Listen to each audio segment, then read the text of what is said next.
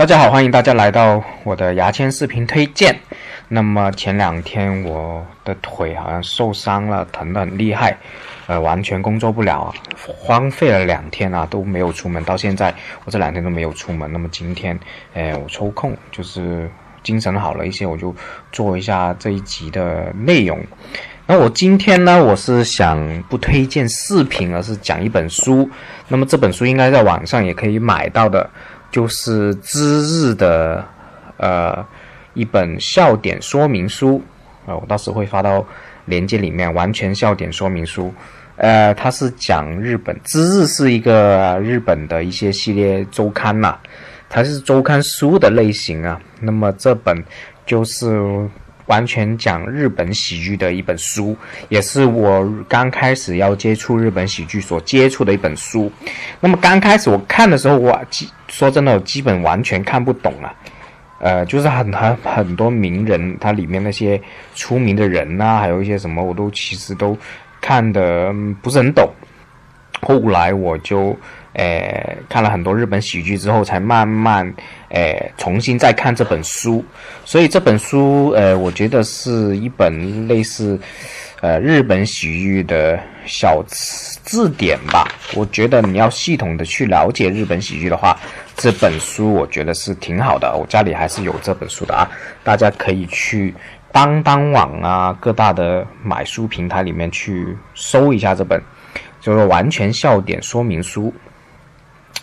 呃，它里面说了一些我之前都跟大家介绍过的，比如说单趟啊，啊，还有呃，还有一些谁啊，还有一些什么有吉呀，他都有讲。呃，那么这一本书它最重要的一个内容就是关于吉本兴业的一个简明。说明和解明历史。那么吉本呢是什么呢？吉本就是日本最大的一个喜剧的公司啊，喜剧艺人公司，漫才艺人公司推出了。它成立于一九一二年，那么啊，现在已经有一百多年的历史了。然后在日本各大的一个呃城市都有他们的建的剧场。基本公司是呃。提供最多搞笑艺人的一家日本公司，有点像现在的效果啊，就是基本有很多年都是在垄断期间。那么，但是最近期呢，基本都会遇到一些风波，呃，比如说他们的艺人跟黑社会的人交交往啊，就是呃接私单啊，然后遇遇到一些很大的事情，然后被被人封杀了。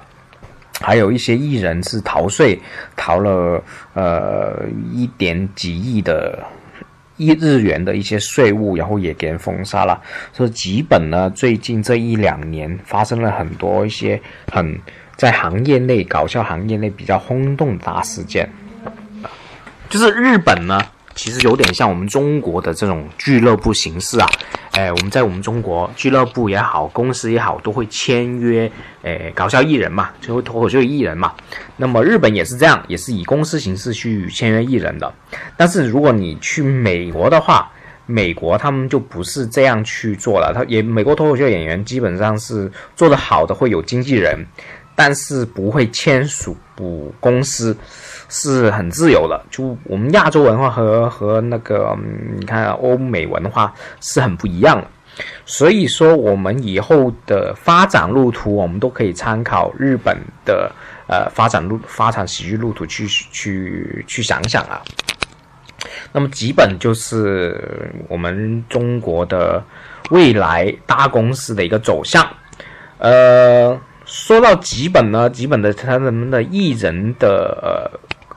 分成是很少的，一般是九比一，呃，九比一或者最多七比三这样。那么其他的小的呃事务所的收成可能有自己一人拿到六，然后呃公司拿到四或者五五这样分的是比例比较大。所以小公司事务所他们的收税比例就是分成比例就大，但基本这种大公司呢，一人又多呢，他们的分成就很少，就。我刚刚讲了九比一都有可能，所以基本很多很多艺人除了去，呃上电视之外，还或者说剧场表演之外，都有自己一份打工的工作。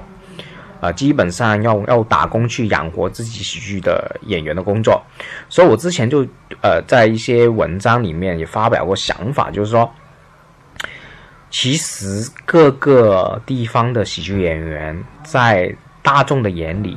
在社会的眼里都不是一个正经工作来的，还是有九成的喜剧演员呢，都是生活在非常落魄和呃温饱线之间的，只有一成的呃巨星喜剧演员才会拿到巨大的财富，是有个很极端的一个金字塔的去呃行业结构的。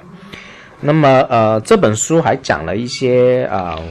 右吉直树，那么是大家如果了解过《火花》这个呃 n e f i 的剧的话，就是他写的一个小说叫《火花》，那么在日本是卖卖的超过三百万到四百万册，应该拿版税都可以拿到，拿书的版税都可以拿到几亿日元。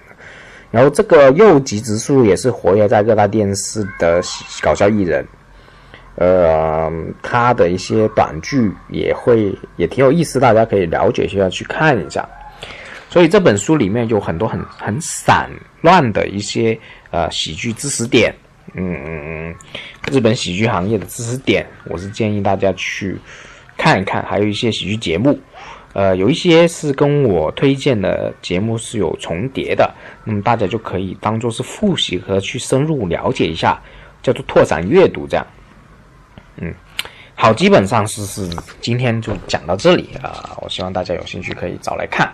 好，就这样，拜拜。